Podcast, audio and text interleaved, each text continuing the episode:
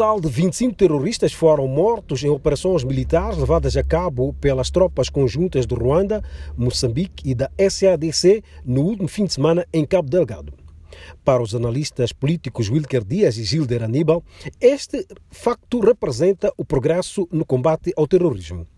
Bom, primeiro, uh, relativamente a, a esta, esta, este, este assunto, agrada ao, de até um certo modo aquilo que é o povo moçambicano, porque estão a realizar-se avanços.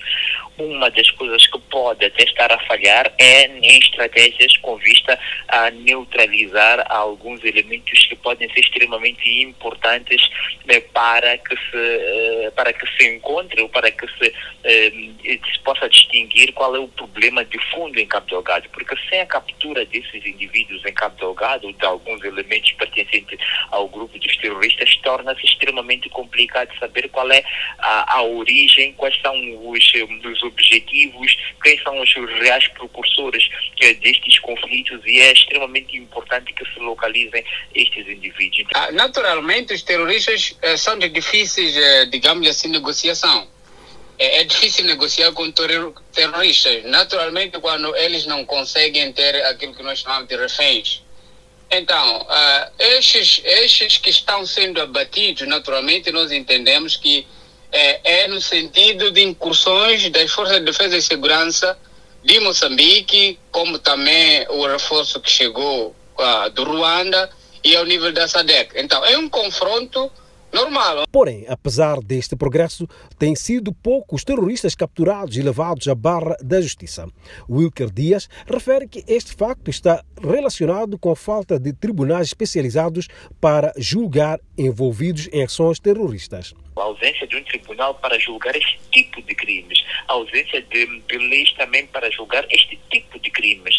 E isto pode ser um dos fatores que leve, se calhar, até de quando em vez que tome-se ações mais radicais em vez de eh, ações ligadas à própria neutralização desses indivíduos.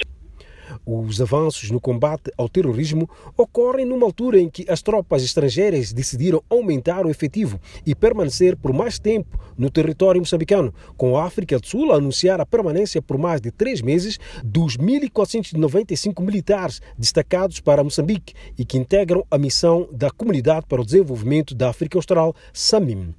Para os analistas, esta extensão era de esperar é, era de se esperar que este período fosse mesmo alargado. Agora, relativamente àquela que é a fonte é, de financiamento dessas despesas, porque fala-se agora que, no caso concreto, deve custar é, mais ou menos volta de 64,5 milhões de dólares.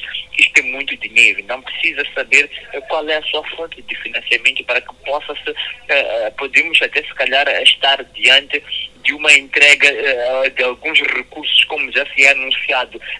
É, com esse sucesso, com essa, com essa retoma da calma em Cabo Delgado e Afunge, e é um sinal amarelo que vai para o verde, no sentido de retoma uh, das atividades em Afunge, relacionadas com a, a, a, a produção de hidrocarbonetos, etc., há que continuar a salvaguardar esses interesses alcançados, que são os ganhos até agora eh, conseguidos pelas Forças de Defesa e Segurança de Moçambique, bem como as de Ruanda. De Maputo, Alfredo Júnior para a Voz da América.